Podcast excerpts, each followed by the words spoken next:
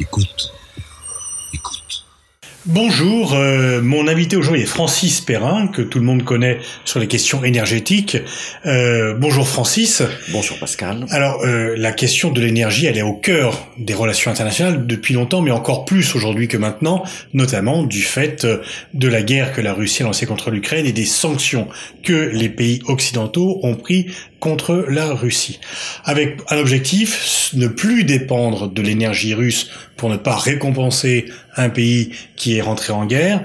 Et l'Union européenne a pour objectif de réduire sa dépendance par rapport à l'énergie russe de deux tiers avant la fin de l'année. Est-ce que à court terme cet objectif est réalisable? Est-ce qu'à long terme il n'y aura plus de relations entre la Russie et les pays européens en matière énergétique? Euh, comme euh, indiqué, effectivement, il y a deux objectifs avec deux niveaux différents de temporalité. À court terme, donc en gros un an, euh, réduire fortement nos importations énergétiques de Russie, en particulier gazières. Parce que dans les relations énergétiques Russie-Union européenne, il y a plusieurs dimensions. Il y a le pétrole brut, il y a les produits raffinés, il y a le gaz naturel, il y a le charbon, occasionnellement euh, le nucléaire, mais surtout donc l'ensemble des énergies fossiles. Mais le gaz, c'est le gros morceau. Et puis dans un délai de moyen terme, 5 ans ou un peu plus, se passer complètement du pétrole, du gaz russe. Les deux objectifs sont très ambitieux. Euh, si on prend le premier, par rapport à la question que tu as posée de court terme, dans un an, effectivement, on dit à Bruxelles, on va réduire de deux tiers nos importations de gaz russe. Euh, cela me paraît extraordinairement ambitieux, peut-être pas forcément réaliste. Euh, je pense que si on visait une réduction de l'ordre d'un tiers à 50% en un an pour le gaz, euh, ce serait déjà très bien en sachant qu'après on irait évidemment plus loin. Avec le moyen terme, on a évidemment plus de marge de manœuvre qu'avec le court terme, pour l'énergie comme pour d'autres domaines. Euh, rappelons le point de départ, euh, aujourd'hui, donc début 2022, oui, quel est le mix énergétique de l'Europe? Voilà, voilà. Et avant le début de la guerre en Ukraine, la dépendance européenne par rapport à l'énergie venant de Russie part de la Russie dans nos importations énergétiques, c'est à peu près 45% pour le gaz naturel, à peu près 45% pour le charbon et à peu près 25% pour le pétrole.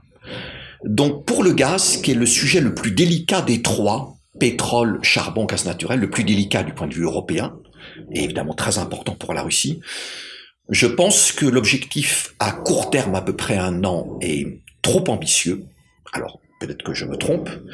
L'objectif à moyen long terme, se passer complètement du gaz russe, n'est pas impossible, mais euh, demande une très forte volonté politique, dans la durée, pas seulement dans les six prochains mois, et commence, euh, exige que l'on commence dès maintenant, dès 2022, à travailler dans trois directions. Premièrement, trouver d'autres fournisseurs de gaz que la Russie. Deuxièmement, remplacer le gaz dans notre consommation d'énergie, en tout cas le plus possible, par d'autres énergies, dont des énergies renouvelables, particulièrement solaire et éolien pour produire l'électricité, et donc chasser une partie du gaz que nous consommons aujourd'hui. Si on consomme moins de gaz en Europe, on aura moins besoin d'en apporter de la Russie. Et troisièmement, faire des économies sur notre consommation actuelle de gaz, ce qu'on appelle souvent en France les économies d'énergie, hein, ce qu'il ne faut jamais oublier dans une politique énergétique. Donc il faut euh, œuvrer à partir de ces trois leviers dès 2022 pour avoir une chance de Est-ce que c'est réaliste à, court terme de se passer de cela? Est-ce qu'il y a d'autres fournisseurs? Est-ce que pour les économies, on n'a pas atteint le seuil? Et euh, est-ce que l'éolien peut remplacer rapidement le gaz? Euh, Certains pays euh, européens, certains pays non européens, le Parlement européen euh, souhaite que l'Union européenne adopte avec une échéance très brève, un embargo total sur les hydrocarbures russes, donc pétrole et gaz naturel. La décision sur le charbon a déjà été prise. Donc il reste le gros morceau, hydrocarbures, pétrole et surtout gaz naturel. Je pense que pour l'Union européenne, ce n'est pas réaliste immédiatement à court terme. Euh, pour deux raisons. D'abord parce qu'on ne produit pas beaucoup de pétrole et de gaz en Europe, Union européenne. Euh, nous ne sommes pas les États-Unis et de loin. Euh, deuxièmement, nous sommes très dépendants du pétrole et surtout du gaz russe. Donc quand on a un niveau de dépendance élevé par rapport à un pays comme la Russie, et qu'on a très peu de production nationale, enfin nationale européenne, Union européenne, évidemment c'est compliqué. Euh, donc je crois plus réaliste de dire à court terme, un an à peu près, on va réduire de façon importante nos importations de pétrole et de gaz russe, et à moyen terme, moyen long terme, on s'en passe complètement et on commence à faire ce qu'il faut maintenant. Mais Alors, donc on alimente, disent les opposants à cela, la machine de guerre russe en pleine guerre. Et peut-être qu'on se passera du gaz russe quand la guerre en sera terminée. Alors c'est une vraie question, euh, parce que on le sait bien, la Russie est un pays qui, sur le plan économique, est d'abord un exportateur de matières premières.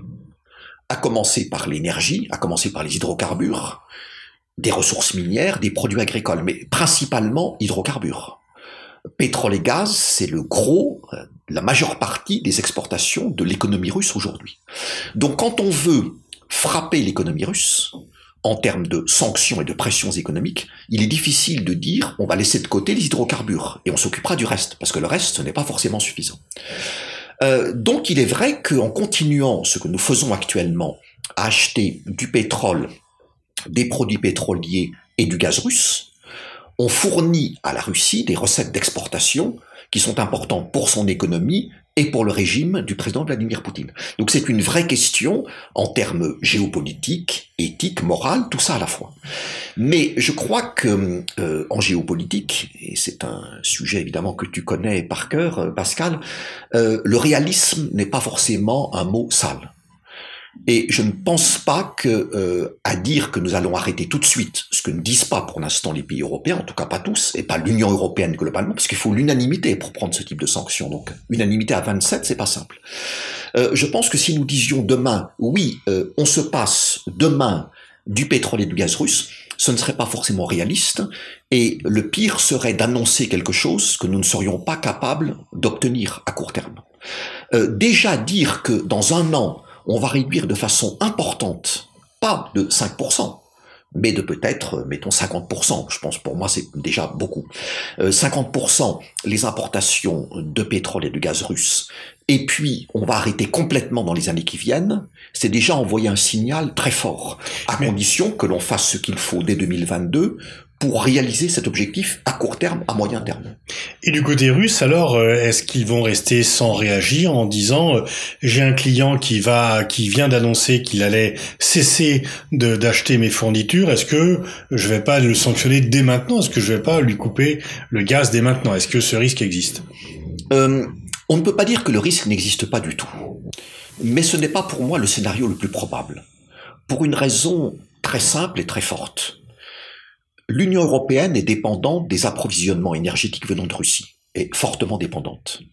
Mais la Russie est fortement, et très fortement dépendante du marché européen pour écouler son pétrole, son gaz et son charbon. Le charbon, je laisse de côté puisque maintenant ce sera, ce sera interdit. Donc son pétrole et son gaz, ses hydrocarbures. Et en fait, si l'on regarde les chiffres, le degré de dépendance de la Russie par rapport au marché européen est supérieur au degré de dépendance de l'Union européenne par rapport aux approvisionnements russes. Il y a donc une double dépendance, mais la plus importante n'est pas forcément celle à laquelle les Européens pensent tous les jours en se disant ⁇ Ouh là là, est-ce que demain on va manquer de gaz russe ?⁇ Donc pour moi, le scénario dans lequel les autorités russes euh, couperaient, arrêteraient délibérément leurs exportations de pétrole et de gaz vers l'Union européenne n'est pas le scénario le plus vraisemblable. Mais il faut quand même s'y préparer parce qu'une guerre, c'est évidemment le maximum d'incertitude dans le domaine de, la géopolitique mondiale. Le grand bénéficiaire, ce sont les États-Unis qui vont pouvoir exporter leurs matières premières énergétiques en Europe, ce qu'ils ne faisaient pas ou peu jusqu'ici. Alors je dirais que en matière d'énergie, les grands bénéficiaires, ce sont tous les pays exportateurs de pétrole et de gaz dans le monde, à part la Russie. Pour deux raisons. Les prix, les volumes. Les prix. Tous les pays exportateurs de pétrole et de gaz bénéficient de prix élevés et ces prix élevés, alors ils sont élevés depuis un moment, depuis 2021, mais ils sont encore plus élevés du fait de la crise, puis de la guerre entre la Russie et l'Ukraine.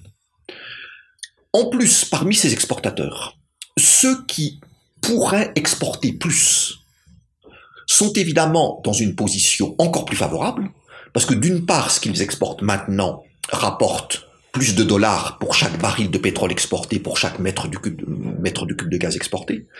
Et en plus, ils sont très courtisés par l'Union européenne, par la Commission européenne, par les États-Unis, qui font le tour du monde de ces pays fournisseurs potentiels de quantités supplémentaires de pétrole et de gaz vers le marché européen, et on fait le tour du monde en leur posant deux questions.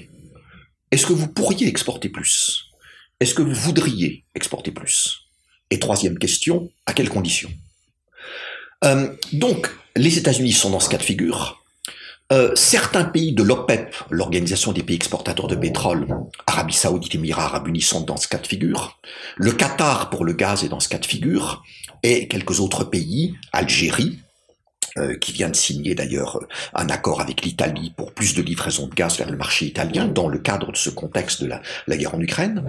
Euh, peut-être l'Égypte, peut-être le Nigeria, euh, peut-être la Norvège, peut-être l'Azerbaïdjan. Mais effectivement, dans ces pays-là, le premier qui a signé un accord de principe avec l'Union européenne pour exporter plus de gaz, ça a été les États-Unis. Euh, qui se sont engagés à partir de 2022 et dans les années qui viennent à exporter vers l'Europe plus de gaz naturel liquéfié, donc du gaz transporté par bateau. Mais à des tarifs plus élevés que ce qui venait directement par gazoduc. Alors oui, tout à fait, absolument.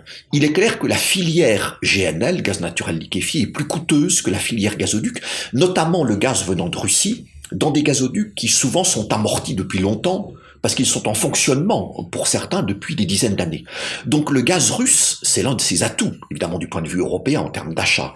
C'est le fait que la Russie a les plus grosses réserves mondiales de gaz, donc c'est le, géant gazier, euh, qu'elle exporte du gaz vers l'Union européenne depuis une dizaine d'années, donc elle connaît bien le marché, et que c'est très compétitif. À partir du moment où, pour des raisons géopolitiques, on dit le gaz russe, à terme, on n'en veut plus. Donc il faut trouver d'autres fournisseurs, et en plus dans un contexte où les prix de l'énergie flambent depuis 2021, et que cette flambée des cours de l'énergie est aggravée par la guerre russo-ukrainienne. Donc clairement, on met l'accent sur la nécessité d'éviter une pénurie d'énergie, ce qui se comprend de la part de n'importe quel gouvernement responsable. Mais pour éviter cette pénurie d'énergie et trouver d'autres fournisseurs, on paiera évidemment à des prix très élevés. Est-ce que les États-Unis sont capables euh, de compenser ce qui venait Est-ce que tu citais des chiffres 40%, 25%. Est-ce que les alternatives sont à moyen terme possibles euh, ou est-ce qu'il va y avoir un gap où il restera une dépendance quelconque à l'égard de la Russie? Alors la réponse c'est effectivement les alternatives et non pas l'alternative ou une alternative vu le poids de la Russie sur le marché gazier européen. Euh, la Russie euh, exporte, bon an, mal an, avant évidemment en 2022, 170 euh, à 180 milliards de mètres cubes de gaz vers l'Europe. Aucun pays pris isolément ne peut remplacer un tel volume. Personne dans le monde. Et pour le pétrole, c'est moins dangereux, moins délicat pour l'Union européenne, mais là aussi on est sur des volumes très importants. Donc il faut trouver non pas une solution, qui serait par exemple les États-Unis ou le Qatar, il faut trouver plusieurs solutions. Et pour le gaz, ce sera les États-Unis, il y a déjà un accord signé avec l'Union européenne, plus le Qatar, plus l'Algérie, plus le Nigeria, plus l'Égypte, plus le Mozambique, euh, plus la Norvège, plus l'Azerbaïdjan. Et le Venezuela qui reviendrait dans la ronde? Alors le Venezuela euh, a d'immenses réserves pétrolières et des réserves gazières importantes. C'est plus un enjeu pétrolier. Le problème, c'est que euh, l'économie de ce pays, y compris le secteur pétrolier, qui est capital pour l'économie du Venezuela, est tellement dégradé depuis une bonne vingtaine d'années que, à supposer que demain, il y a un accord États-Unis-Venezuela au terme duquel les États-Unis lèveraient une partie de leurs sanctions économiques contre le Venezuela pour que celui-ci puisse produire exporter plus de pétrole. Il y aurait un délai. Ce pays ne sera pas forcément une réponse pétrolière dès 2022. Mais cela pourrait faire partie d'un deal géopolitique avec une échéance de moyen terme. Et puis sur le pétrole, et plus tard sur le gaz, il y a un autre pays important, l'Iran bien entendu, qui lui pourrait être plus rapidement réactif. Plus rapidement réactif en termes de pétrole. Euh, L'Iran est un géant en termes de réserves pétroliers et gaziers. Euh, le Venezuela est un géant pétrolier.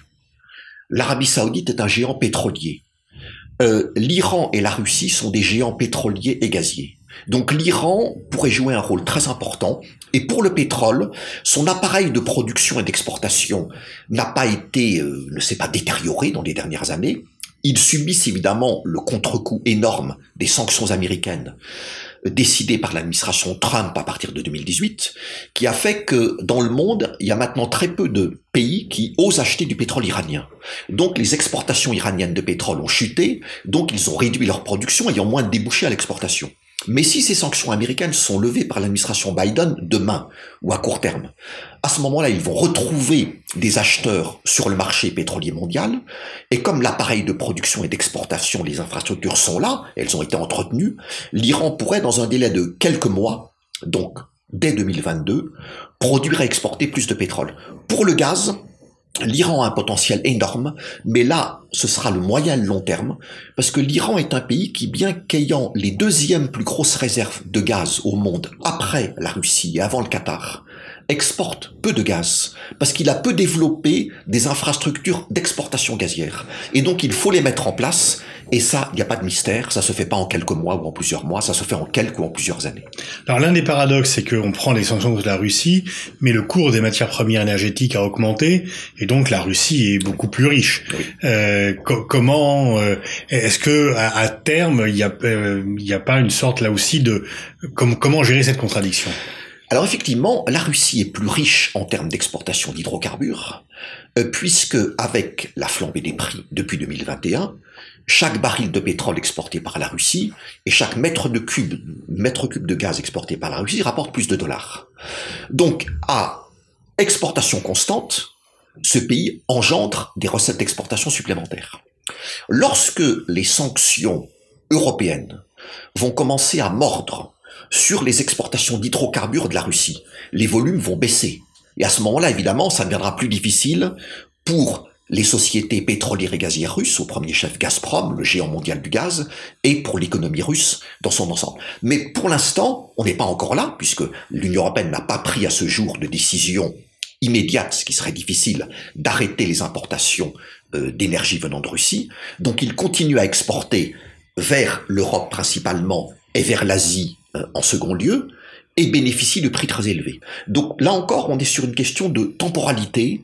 L'énergie, c'est une machine tellement lourde, il y a des inerties qui sont fortes, qu'il est rare que un bloc aussi important, un bloc économique que l'Union européenne, puisse dire demain, j'arrête d'importer le moindre baril de pétrole russe et le moindre mètre cube de gaz russe. Et donc on continue pendant plusieurs mois avec l'objectif de les diminuer fortement, ces importations, dans l'année qui vient. Mais pour l'instant, au moment où nous parlons, eh bien clairement, les recettes d'exportation que tire la Russie de ses exportations de pétrole gaz vers l'Europe lui rapporte beaucoup d'argent. Alors, l'Europe cherche à diversifier ses fournisseurs. Est-ce que la Russie ne va pas chercher à diversifier ses acheteurs? Elle a signé un important contrat à des prix réduits avec l'Inde. Est-ce que d'autres pays, euh, est-ce que la Chine euh, peut se substituer comme acheteur à l'Europe Est-ce que l'Inde? Est-ce que la Russie peut elle aussi opérer sa diversification? La Russie a hum, commencé depuis plusieurs années à opérer une certaine diversification vers l'Asie. En matière de pétrole et de gaz, dans le monde, il y a trois grands marchés en termes de volume de consommation. L'Amérique du Nord, mais il y a plein de pétrole et plein de gaz. Canada, d'abord États-Unis dans l'ordre, Canada, Mexique. Il y a trois pays en Amérique du Nord, sont tous des pays pétroliers, et deux d'entre eux, Canada et États-Unis, de gros pays gaziers. Donc il n'y a pas beaucoup de gaz et de pétrole exportés là-bas. Il reste les deux autres, l'Europe et l'Asie. Donc, très logiquement, quand on se dit je vais avoir des difficultés sur le marché européen, je regarde du côté asiatique. Et pour ce qui concerne le gaz, Gazprom a commencé cette diversification dans les années 2010, bien avant euh, la guerre actuelle Russie-Ukraine. Mais évidemment, il y avait eu la guerre de 2014 qui a joué déjà un élément, qui a joué un rôle dans la volonté des autorités russes et de Gazprom de développer d'autres marchés vers euh, l'Asie. Cela dit, la Chine, qui est un marché bien sûr d'une taille très importante et de façon croissante, ne peut pas remplacer l'Europe en termes de marché gazier pour Gazprom. Au moment où nous parlons, donc Gazprom exporte vers l'Europe 170 à 180 milliards de mètres cubes de gaz par an, enfin la Russie, principalement Gazprom. Et euh, la Russie et la Chine ont signé des contrats pour des importations de gaz russe par la Chine de 48 milliards de mètres cubes par an. Entre les deux chiffres, il y a une grande différence. Alors, certes, le chiffre de la Chine peut monter, mais la Chine ne peut pas se substituer pour le gaz russe à l'Union européenne, à l'Europe, principalement Union européenne, qui est le principal marché pour le gaz russe depuis des dizaines d'années. Il y a un autre élément qu'il faut intégrer dans cette réflexion. Euh, la Russie va évidemment essayer de placer le gaz qu'elle ne pourra plus vendre et le pétrole qu'elle ne pourra plus vendre en Europe sur le marché asiatique.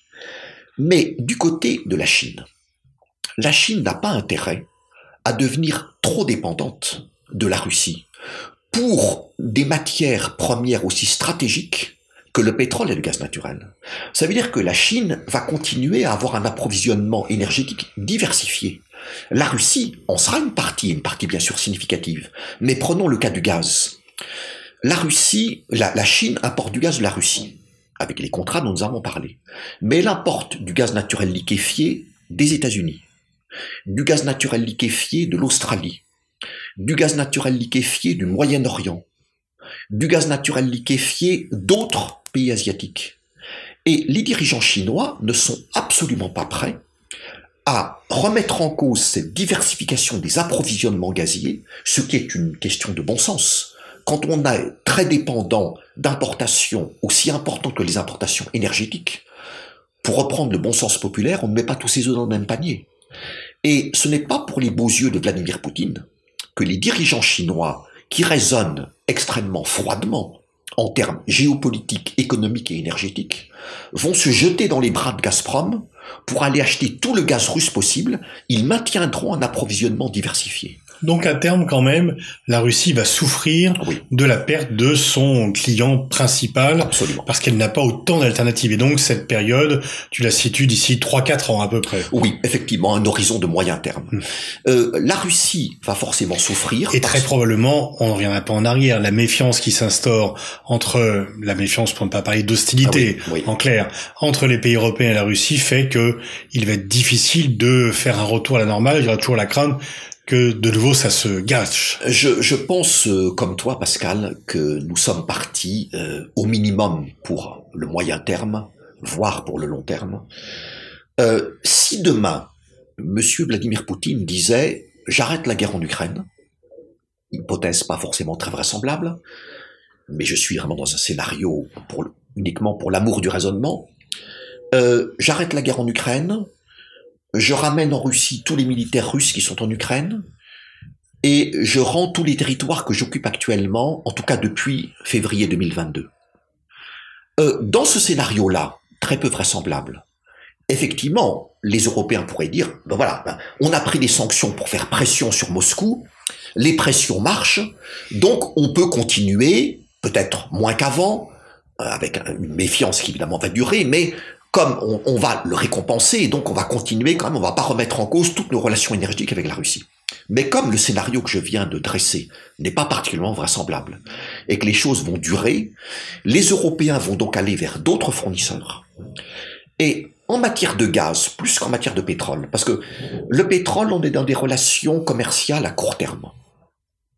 Euh, court terme voulant dire au maximum un an en termes de contrat.